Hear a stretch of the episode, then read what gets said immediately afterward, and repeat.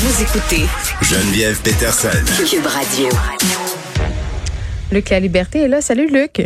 Oui, bonjour Geneviève. Écoute, euh, veux-tu me déprimer là? On est vendredi, il y a une petite neige de Noël qui s'abat sur la ville, c'est féerique, c'est bucolique et toi tu veux me parler du Texas, euh, de la loi anti-avortement, euh, la Cour suprême qui maintient la validité de, de cette loi-là contre, bon, je vais pas dire contre toute attente parce qu'on s'en doutait quand même un peu, là, mais entre tout cas, contre toute volonté, disons ça comme ça, de la population. Écoute, comme c'est souvent le cas pour l'avortement ou pour tout ce qui est constitutionnel, ben il n'y a pas aujourd'hui de, de, de réponse claire, pas de réel gagnant, puis pas de réel perdant, j'ai envie de te dire, dans la décision qui a été rendue. Euh, ça laisse tout le monde un petit peu sur sa faim. Donc, pour le bénéfice des auditeurs, on rappelle que ce que le Texas avait fait, c'était essentiellement deux choses, dont une qui était, euh, si on regarde ça uniquement du plan légal, très très habile. Donc, on a voté ce qu'on appelle une heartbeat là, à partir du moment donc où on entend le cœur du fœtus, on ne peut plus procéder à un avortement. C'est le, premier volet, si on veut, de la loi. Ce qui devenait intéressant aussi à analyser au strict plan légal, c'est que ce que faisait l'État, en ce que ce qu'ont fait les législateurs en rédigeant la loi, c'est de dire ceux qui vont pouvoir poursuivre pour mettre fin aux avortements ou pour les empêcher, euh, ça va être les citoyens eux-mêmes. Donc, les citoyens du Texas avaient le droit de poursuivre ceux qui pratiquent un, avortement ou encore ceux qui aident ou qui facilitent le recours à un avortement. Donc, une femme se fait avorter, elle ne peut pas être poursuivie, mais on peut poursuivre tous ceux qui gravitent autour et qui ont pu contribuer ou aider d'une façon ou d'une autre. Et ça revenait entre les mains des citoyens du Texas de dénoncer. Qui est arrivé devant la Cour suprême, ce qui s'est rendu là, donc, bien sûr, ceux qui sont contre le projet de loi disaient, nous, ce qu'on souhaite sur le fond, c'est que la Cour suprême dise, cette loi-là, là, elle n'est pas constitutionnelle, point. Euh, la Cour suprême n'a pas répondu ça.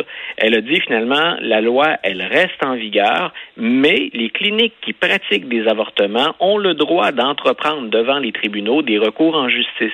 Donc, les cliniques du Texas. Ben là, on se dit finalement, il y a quelque part une victoire. Hein, c'est euh, les, les, les cliniques d'avortement peuvent poursuivre également à leur tour. Oui, mais attends, c'est- Luc, c'est de rendre, euh, puis je m'excuse de t'interrompre, c'est Oui, toujours non, avec ces lois-là, euh, tu sais, dont la validité est sans arrêt contestée devant les différentes instances de justice, on Ouais. n'en viendra probablement pas au bannissement complet de l'avortement au Texas, mais c'est de rendre le processus tellement alambiqué qu'on réduit l'accès à l'avortement aux femmes de façon euh, presque Ben, totale. C'est ça le problème.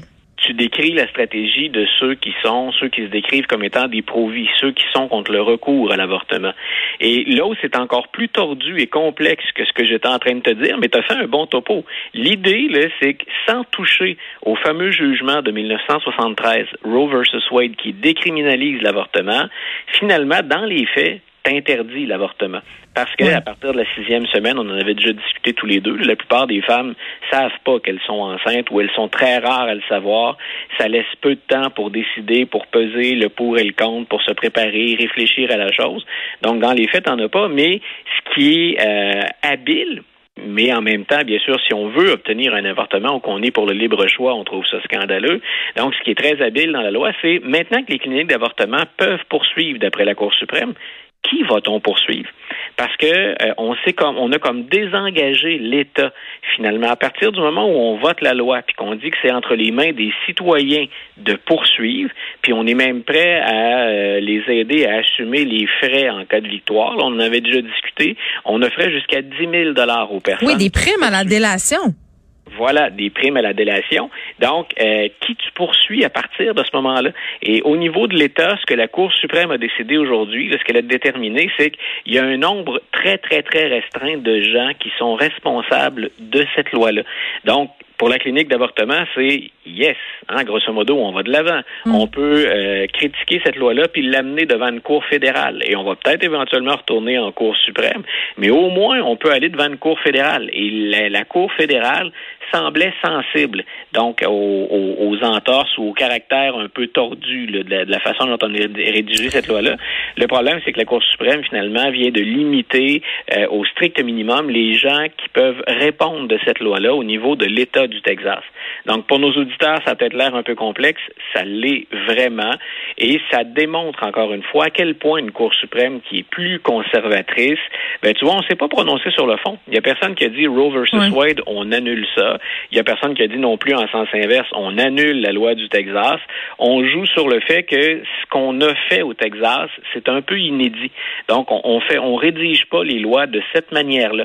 Et le stratagème fait en sorte qu'on a évité de se prononcer sur le fond et qu'on s'attaque plus à la manière. Euh, est-ce qu'il y a une fin à ça?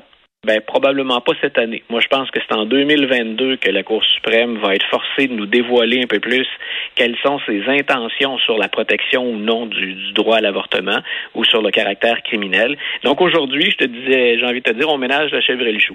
Bon, euh, la loi du Texas est maintenue. On peut, la, on peut poursuivre, si on pratique des avortements, on peut poursuivre devant les tribunaux pour cette loi-là, mais on peut presque poursuivre mm. personne. Ben oui, ben c'est ça. Donc, à un moment donné, euh, le résultat est toujours le même. On continue cette discussion euh, au niveau judiciaire, sauf qu'on se déplace du côté de Donald Trump, des procédures qui ajoutent la pression sur l'ancien président des États-Unis. Ben voilà, encore M. Trump, puis les gens des fois nous disent dans les médias, hein, on s'acharne un peu sur M. Trump, c'est qu'il c'est encore pertinent de le faire, euh, et c'est pas forcément parce qu'on aime ça. Euh, deux, euh, deux décisions qui sont intéressantes. Laetitia James, qui est la procureure générale de l'État de New York, a dit à M. Trump, on aimerait bien vous voir devant les tribunaux, donc assignation à comparaître. Euh, on va voir ce que M. Trump va faire. Dans ce cas-là, ce sont les fameux impôts de M. Trump qui sont au cœur de l'histoire, puis on parle d'un cas de fraude fiscale. Donc, on, on est encore, hein, les gens se disent c'est long, c'est vrai. Euh, on est encore à gérer ce dossier-là dans l'État de New York, dans le district sud de Manhattan. Donc, on a hâte d'entendre quelle va être la réponse de M. Trump. On va l'avoir par la bouche de ses avocats normalement d'abord. Euh, et il y a un autre dossier qui est tout aussi important, peut-être même plus important si on s'intéresse aux institutions politiques aux États-Unis. M. Trump avait dit, lui, on le sait, hein, il y a un comité à la Chambre des représentants, une commission qui enquête pour faire la lumière sur l'assaut sur le Capitole le 6 janvier dernier.